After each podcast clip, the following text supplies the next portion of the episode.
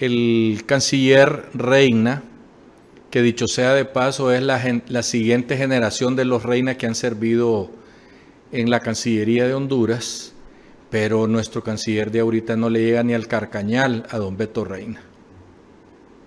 Es mi opinión, por supuesto, ¿va? respeto las otras, pero yo creo que nuestro canciller le ha quedado grande la camisa. Pero bueno, ese es parte de su trabajo, llamar a los embajadores cuando estos, por una o por otra razón, han dicho algo o han hecho algo que no le gusta al gobierno de Honduras, ¿verdad? Y los llaman pues para decirles, entregarles una notita que, les dice, mire, no nos gusta pues su comentario, pa, pero evidentemente sabemos que la reunión duró una hora. ¿ah? En una hora no solo tocaron ese tema, han de haber tocado el tema, por ejemplo, del, de que nos aplazaron con el asunto de la cuenta del milenio, de lo que piensan los eh, señores eh, eh, diputados del Congreso de los Estados Unidos y los senadores referente a cómo se están manejando las cosas en Honduras, de lo que piensa el embajador de la OEA de los Estados Unidos en la OEA de los Estados Unidos, donde nos hace ver o hizo ver a todos los latinoamericanos que Honduras hizo un nombramiento de, de dos fiscales fuera de la ley, en contra de la ley. Aunque salgan algunos ahí que para ellos todo lo que libre hace está bien, está bien hecho y se justifican en cuestiones ideológicas eminentemente.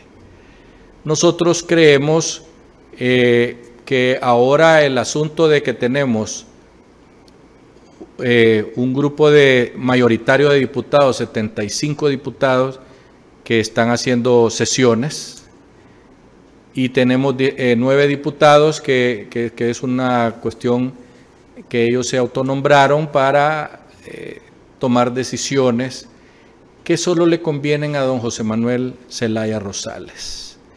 Como por ejemplo este tema que se está tocando a Soto Boche en el ambiente sobre si se puede o no se puede nombrar por parte de estos eh, nueve diputados que quedaron al mando del Congreso de la Nación para nombrar el próximo comandante en jefe de las Fuerzas Armadas de Honduras y su Estado Mayor. Ese es un asunto que está muy difícil y que va a dividir a las Fuerzas Armadas de Honduras. Nosotros que tenemos acceso a oficiales del Ejército de Honduras, de la policía, porque somos de una familia donde han existido oficiales en todas las fuerzas y en todas las policías.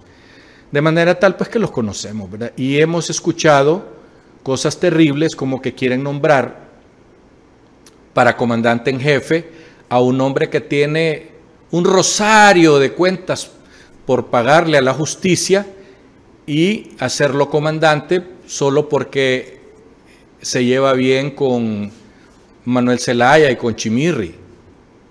Nosotros tenemos información y la vamos a ir dando porque vale la pena que sepamos que en este momento es un momento donde estos nueve diputados que se han quedado legislando a nombre de, todos de, la gran mayoría de diputados, están por tomar decisiones que tampoco les compete desde ese punto donde están ellos gobernando el Congreso.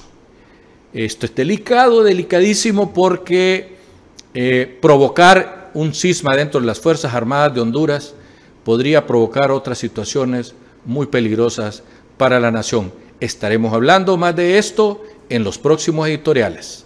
Hasta pronto.